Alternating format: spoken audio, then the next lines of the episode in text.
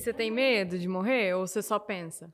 Eu faço o maior esforço possível para me preparar para para morrer com dignidade, né? E não chegar na hora de morrer e ficar, pelo amor de Deus, eu não quero morrer. Mas, como, mas tipo, o que, que seria morrer com dignidade? Ter feito alguma coisa no trabalho ou com família?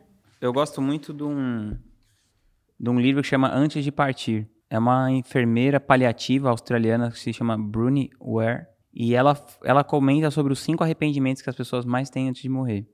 Não sei se eu vou lembrar todos, mas alguns que eu lembro, não falar para as pessoas que ama que você ama as pessoas que você ama, trabalhar demais, não fazer aquilo que você tem vontade de fazer, é, se permitir ser, ser você mesmo, ficar menos tempo fingindo que você é uma coisa que você não é. Então, eu tento manter isso o mais em dia que eu posso. E acho que isso te acalma um pouco para essas coisas. E a outra coisa, eu, também gasto bastante tempo pensando sobre isso. Não a morte só a morte, a sua própria morte, mas a morte de, de negócios, a morte de relacionamentos. Tudo é, é possível que acabe e é bem provável que vá acabar antes de você morrer. Tudo. Seus negócios, os seus relacionamentos, enfim, tudo. Então, eu cogito essa possibilidade com bastante frequência e eu acho que uma das coisas que faz com que a gente sinta muito o impacto das coisas ruins é a expectativa que você cria de que isso não vai acontecer, você nunca pensa sobre isso, de repente aquilo te assusta, porque te toma de assalto. Agora, se você está esperando já que esse tipo de coisa vai acontecer e está pensando nisso com certa frequência, você não fica tão desesperado. Eu lembro que uma vez eu tive meningite, assim, a coisa física, né? Passei muito mal, mas eu pensei assim, falei, meu, acho que eu vou morrer e tal. Claro, acho que conforme você chegando a hora, vai chegando uma hora que você vê que você realmente vai morrer, você pode ficar desesperado, mas eu acho que eu fiquei menos tenso do que eu ficaria se eu não costumasse pensar nisso com frequência. Eu até tenho um tatuado no meu braço, que não dá pra ver aqui, mas tem memento mori, que é lembre-se que você é mortal, lembre-se que você vai morrer. Você pegou isso do, de alguma filosofia ou você sempre pensou? Não, é do estoicismo. Do estoicismo, né? Os estoicos têm esse conceito de cosmos ordenado, né? Eles são antes do Copérnico e Galileu, então eles têm essa noção de que o cosmos, tudo é perfeito e tudo tem uma função de existir e a própria morte é uma função daquele todo. Então, é isso, você está aqui para fazer sua parte no todo, você faz o melhor que você pode, eventualmente você vai morrer e depois seu corpo vai se, vai se decompor e você vai recompor o ambiente novamente. Sei lá, sendo um pedaço de maçaneta, enfim, de qualquer jeito você está fazendo a sua parte no todo, tanto os, os, seres humanos, os seres vivos e os objetos inanimados. Tem o seu, a sua função nesse cosmos ordenado. Mas a noção que eu gosto é, é isso, é que isso te, isso te deixa em paz, assim. Porque esse desespero que as pessoas têm em relação à morte, às doenças e tal, é porque a gente tem uma pseudo-noção de controle que não existe. Você se baseia bastante no epicurismo também, né? Aqueles pilares da felicidade. Você sabe? É, eu gosto do assim, são filosofias que não chegam a ser diametralmente opostas, mas elas são bem diferentes. O estoicismo tem esse lance de você agir pelo todo, né? Agir pelo cosmos. Tipo, se você não estiver fazendo a sua parte no cosmos, você está fudendo o mundo, né? Segundo o estoicismo. E já no epicurismo, se baseia em mais pilares que tem a ver com o hedonismo em si, né? Não no sentido devasso da palavra, dessa conotação que tem hoje, mas do hedonismo que a vida só vale a pena se ela tiver prazer. E segundo o epicurismo, para a vida ter prazer, você precisa ter tem assim, tem alguns tipos de necessidades, né? As necessidades humanas. Então, as necessidades humanas naturais e necessárias, as naturais e não necessárias, e as que não são nem naturais e nem necessárias. E quanto mais tempo a gente gastar das últimas para a primeira, pior a nossa vida tá. Meio que isso. Então, quais são as necessárias e naturais? Você ter abrigo, você ter o que comer, você ter é, a sua integridade física assegurada, né? você ter amigos e você refletir sobre qual é a boa vida, sobre a maneira a qual você vive a sua vida. Essas uhum. são as uhum. primeiras e essas têm que estar sempre supridas. O segundo grupo seria, por exemplo, sexo. É uma coisa que é, é natural, mas não é extremamente necessário. Ninguém vai morrer se não fizer sexo. Então é, ele fala para esse tipo, essas do meio você é, apreciar com moderação, Uhum. né? E a terceira, o grupo, que são as coisas que não são nem naturais nem necessárias, é do tipo status, fama, Poder. poder, poder sobre outras pessoas. Então, a nossa sociedade, como eu acredito que é uma sociedade doente, ela coloca muita ênfase nessas outras coisas e pouquíssima nas primeiras, né? Eu acho que é um- uma inversão de valores. Mas eu acredito que depois da- dessa fase helenista, porque teve o jardim do, do Epicuro, né? Que era como o liceu do Aristóteles ou a academia de Platão, tinha o jardim do Epicuro, que era fora da Grécia e tal. E foi isso que deu esse movimento das pessoas começarem a se afastar das grandes cidades e criarem essas vidas ah, autossustentáveis. Uma vida bem apolítica. Né? O epicurismo é muito apolítico. Então, essas pequenas comunidades começaram a se formar no mundo inteiro e depois de um tempo, é, os monastérios surgiram desses lugares que tinham essas, essas comunidades epicuristas. Depois da, se tornaram os primeiros monastérios e tal. E você acha que a galera que, que faz sete dígitos no lançamento, eles se perdem nessa, nessa questão do não essencial, de buscar fama e poder e se perder, assim? Não, acredito que não só a galera que faz sete dias, acho que todo mundo. Todo mundo. É. Mas eu acho que o dinheiro, ele, ele amplifica muito as suas inseguranças psicológicas, né? É, aprofunda muito as feridas da sua psique. Então, sabe assim, a pessoa ganha um pouco de dinheiro, aí compra aquele carro que não precisa. Não um carro que não precisa, mas qualquer coisa. Eu acho que sempre que eu vou comprar alguma coisa, eu fico investigando o motivo pelo qual eu estou gastando aquele dinheiro. É muito comum as pessoas comprarem coisas que elas não precisam, com dinheiro que elas não têm, para agradar pessoas que elas não gostam, para impressionar essas pessoas, né? E no final elas nem sabem se de fato as pessoas ficaram impressionadas, porque se eu comprasse um puta de um carrão e viesse aqui, vocês não falassem nada, eu não sei se vocês ficaram impressionados ou não. E quase ninguém vai falar nada. Então é é meio é meio bobo assim, mas mas é a roda que gira o capitalismo, né? Você ficar convencendo as pessoas que elas precisam de coisas as quais elas não precisam. Você ficou meio depressivo quando você começou a ganhar dinheiro? Ou isso é um migué da sociedade? Não, eu já era depressivo bem antes. Você já era antes? Não, eu já tinha depressão bem antes. Mas eu acredito que o, o que aconteceu quando eu comecei a ganhar dinheiro é porque eu era muito impulsionado pelo instinto de sobrevivência. Então eu sempre ficava pensando, não, então eu vou fazer isso porque eu preciso ganhar grana, porque não sei o quê. Então eu acho que quando eu perdi isso, que era uma coisa que me acompanhou um tempo muito grande da minha vida, Uhum. tipo, mais de 15 anos vivendo nessa, né? Preciso sobreviver, preciso sobreviver, preciso sobreviver. Não que não tenha hoje, né? Mas é muito menor do que era antes. Então eu senti uma necessidade de encontrar um outro motivo pelo qual eu ia fazer o que eu estava fazendo com a mesma intensidade, mesmo não precisando ganhar dinheiro como eu precisava antes. Agora, falam muito isso, que depressão entre essa doença de rico, essas coisas.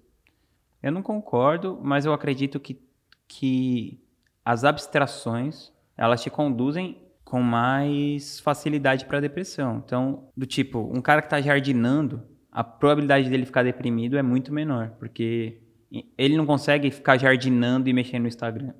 Uhum. Se o cara ficar jardinando 8 ou 10 horas por dia, ele já passou 8, 10 horas por dia sem ficar mexendo no celular. Então, é, e essa conexão que você tem com o real, então de encostar na terra, esse tipo de trabalho, também acho que te tira dessa, dessa situação. O problema é que do nosso trabalho hoje em dia, que dá muita depressão, não é o trabalho, mas é o, é o sistema. Então, se você ficar na sua casa o dia inteiro fazendo reunião no Zoom, enquanto você faz reunião no Zoom, você responde o WhatsApp, você olha o Instagram, Instagram, você fica sem prestar atenção em nada, né? Então você não tem a sensação de progressão.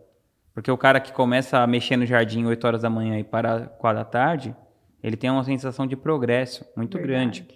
Isso é, isso é uma coisa que dá muita satisfação, assim, pra alma mesmo. Acredito que não tem muito a ver só com, só com ganhar dinheiro, tem a ver também com o tipo, de, a maneira que você passa o seu dia. O que, que você passa fazendo durante o seu dia, isso acaba te, te deprimindo. Você ficou um tempinho tentando ficar mais longe da tecnologia e tal, se conectando mais com a natureza, né? Como que foi? Assim, até hoje, eu acredito que o, a minha relação com essa tecnologia é muito ruim. Eu não tenho disciplina o suficiente para me relacionar de uma maneira que eu acho que seja adequada do ponto de vista da saúde mental.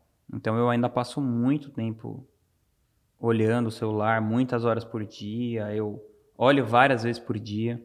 E eu tenho certeza que apesar de eu viver disso, eu ter ganho muito dinheiro fazendo isso, hoje eu percebo que faz mais mal do que bem. Apesar de eu ter tido resultados positivos fazendo isso, eu acredito que existe uma maneira mais saudável de você fazer isso e que, na minha opinião, é você determinar alguns períodos para você fazer e ter intencionalidade. Eu, às vezes eu pego o celular para fazer uma coisa e quando eu vejo eu fico fazendo outras e nem fiz aquela primeira coisa que eu deveria ter feito. E sei lá, foi 10 minutos, foi 8 minutos, foi 15, foi 20, isso várias vezes por dia. Eu vejo que a, minha capacidade cognitiva diminuiu muito. Então, antes de ter celular, quando tinha 18 anos eu escrevi um disco de uma banda de heavy metal com arranjo de orquestra e não sei o quê.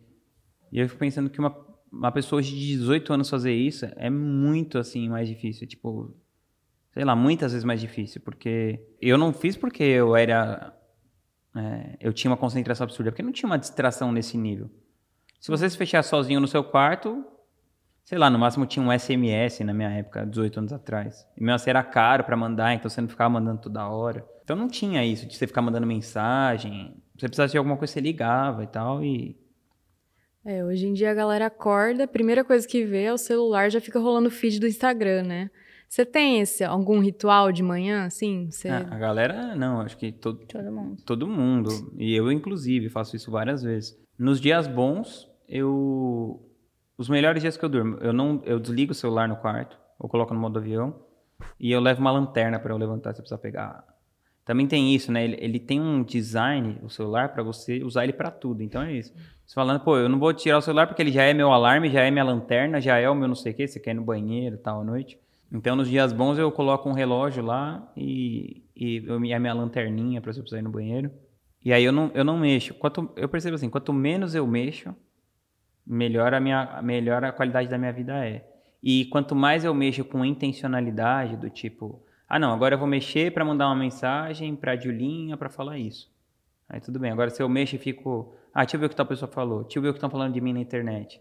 Uhum. Acho que o problema também de você construir alguma audiência é porque tem esse mecanismo. Bom, mesmo se você não tem audiência, só tem os seus amigos, você vai ter esse mecanismo de sempre alguém estar dando alguma citação, alguma referência em relação a você na internet e isso dá uma pequena carga de dopamina. Principalmente porque você não sabe se a pessoa vai estar falando bem, se vai estar falando mal, se é o seu amigo, se é a menina que você está gostando, se é o seu concorrente, se é o seu amigo, o que estão falando de você, o que, que, comentaram na sua foto, o que, que não sei o quê. Uhum. Então isso fica gerando muita, né? Ansiedade. Aquela, é, aquela né? coisa que não acaba nunca. Então, assim, idealmente eu, eu, eu faço, é um esforço constante para eu diminuir, mas essa curva é intermitente e, e a diminuição é muito lenta da minha parte. Mas eu tô nessa batalha. Você falou sobre as, os diferentes tipos de morte, né? Então, eu queria que você contasse como que foi essa morte, por exemplo, da sua relação com a sua família, que você saiu muito cedo de casa. Eu saí de casa quando eu tinha 16, 17 anos, mas não saí assim para morar na, numa casa minha. Eu saí para ficar pingando de favor na casa dos meus amigos, assim. Então, primeiro, eu acho que tem uma coisa de um abandono dos meus pais comigo. Porque quando você tem 16 anos, a não ser que você seja preparado para você sair de casa cedo, assim. Quando uma criança de 15, 16 anos fala uma coisa do tipo, eu vou sair de casa, o que ela tá precisando, na minha opinião, é que os pais falem: Meu, você não vai sair de casa nem fudendo. Quem cuida de você é a gente. A gente é responsável por você. E na época eu não pensei muito nisso, mas depois, é, fazendo terapia tantos anos, assim, deve fazer, sei lá, 8, 10 anos que eu faço terapia, eu fui entender que isso causou um sentimento do tipo: caralho, eu tô fudido. Porque, meu, esses, esses caras que vão cuidar de mim não tem condição, né? E acho que por causa da situação que eles estavam vivendo, assim, de uma pobreza extrema e tal, renda familiar de um salário mínimo. A gente ficou sem renda um tempo e depois minha mãe começou a fazer faxina e tal. Então a gente tinha uma renda familiar de um salário mínimo. E eu dava aula de, de guitarra, de violão, mas Eu ganhava 5 reais a hora, 4 reais a hora. Era muito pouco, assim, então não dava para nada, assim, né? Então teve uma um instinto de sobrevivência, eu acredito. Eu, eu pensei, meu, não quero que aconteça isso com a minha vida. E eu fiquei com medo de que se eu ficasse lá e tal, isso provavelmente ia acontecer comigo. E aí eu decidi sair e tudo mais. E, e o meu pai, quando aconteceu isso, ele, ele, teve um, ele teve uma depressão também, né? Quando ele perdeu o dinheiro e tal. E ele demorou anos para ele conseguir voltar a trabalhar, não sei o quê. E ele era um cara super jovem, com 45 anos, não sei. Sei lá, ele não conseguia trabalhar, assim, não tinha energia psíquica. Hoje. E na época eu, eu culpava muito ele. Eu pensava, tipo, meu, esse cara é responsável por cuidar de mim, da minha irmã, e, e ele não tá fazendo a parte dele. E depois eu eu, sem considerar ele o meu pai, considerando ele só um ser humano, eu consegui entender que ele fez ali o melhor que ele podia. Na verdade, todo mundo sempre faz o melhor que pode dentro da sua condição.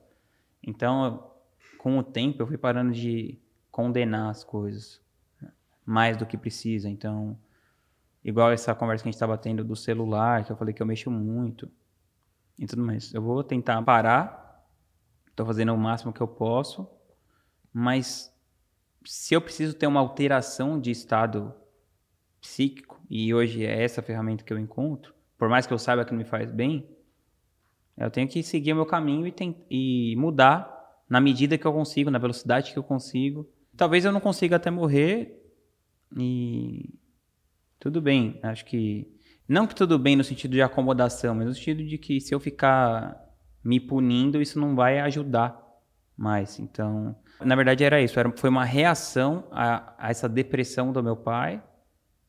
E vem da minha mãe ali, trabalhando de faxineira tal. É pra você, eu não vou ficar em casa com 16 anos, sem fazer nada, sem criar uma perspectiva de vida para mim, enquanto a minha mãe é faxineira e meu pai fica sentado esperando acontecer alguma coisa, que eu nem sei o que é, assim, na verdade. É isso, eu, eu também desisti de ficar entendendo todas as motivações dos meus pais, por que, que eles estão fazendo aquilo que eles estão fazendo e tal. Mas foi muito ruim, porque eu era muito novo.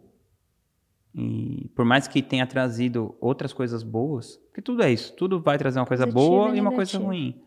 Isso me deu força, isso me deu determinação, isso me deu resiliência, independência, né? independência, mas, mas também teve uma consequência é, psicológica que eu lido com isso até hoje. Cada pessoa vai ter a sua história e os seus os seus rompimentos, as suas questões. A coisa legal é você conseguir olhar para isso com algum distanciamento, sem se identificar demasiadamente como, ah, não, eu sou filho, então devia acontecer isso, devia acontecer aquilo, porque no final não devia acontecer nada, porque se você pensar em você mesmo, quantas vezes você já não deveria fazer uma coisa e fez outra, você devia tratar uma pessoa de um jeito, ou tratou de outro. Então, acho que no final é isso, todo mundo é humano e está fazendo o melhor que pode dentro da sua limitação.